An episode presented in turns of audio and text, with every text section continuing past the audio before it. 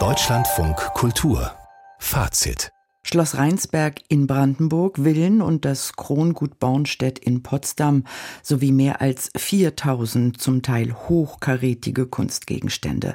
Dafür will das Haus Hohenzollern keine staatliche Entschädigung mehr. Die Überraschungsansage des Tages kommentiert Wladimir Balzer. Was für eine begrüßenswerte Kehrtwende im Fall Hohenzollern. Endlich wird es möglich, eine nötige historische und politische Debatte über die Rolle der preußischen Staatsfamilie ohne juristische Fallstricke zu führen.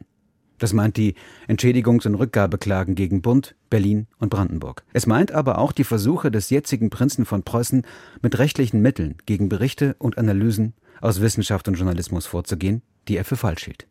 Wir Journalisten liefen ständig Gefahr, bei Beschäftigungen mit der Geschichte der Hohenzollern Post von deren Anwalt zu bekommen. Daher wird es nun endlich möglich, unbefangen Fragen zum Verhältnis der Hohenzollern-Familie zu Nazi-Größen zu stellen. Was übrigens auch der ausschlaggebende Faktor bei den Eigentumsansprüchen der ehemaligen Preußenherrscher ist. Denn enteignet wurden sie, weil ihnen vorgeworfen wurde, die Nazis befördert zu haben.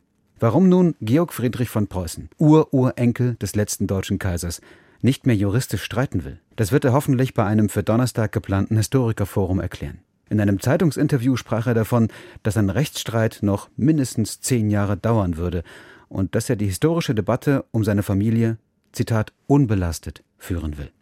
Wie glaubwürdig das ist, das wird sich zeigen. In jedem Fall will er eine digitalisierte Quellensammlung präsentieren, also etwas wie die Wissenschaft tun. Von Seiten des Staates, also Bund und den betroffenen Ländern, kamen schon positive Signale auf seine Ankündigung. Skepsis bleibt dennoch angebracht, denn der Streit dauert nun schon zehn Jahre an und man fragt sich, warum gerade jetzt dieses Einlenken durch den Preußenprinzen kommt. Man kann dem Prinzen aber in einer Sache dankbar sein. Er hat erreicht, dass sich die Öffentlichkeit nun verstärkt mit der Geschichte der Hohenzollern nach dem Ende des Kaiserreichs beschäftigt hat. Das wäre sonst vielleicht untergegangen. Einen Ort für weitere, nun offen geführte Debatten hätte ich schon. Das wiederaufgebaute Hohenzollernschloss, das sich hinter dem Namen Humboldt Forum versteckt.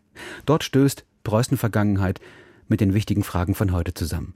Ich sehe dort Georg Friedrich Prinz von Preußen schon sitzen und streiten. Das wird gut. Der Kommentar von Wladimir Balzer.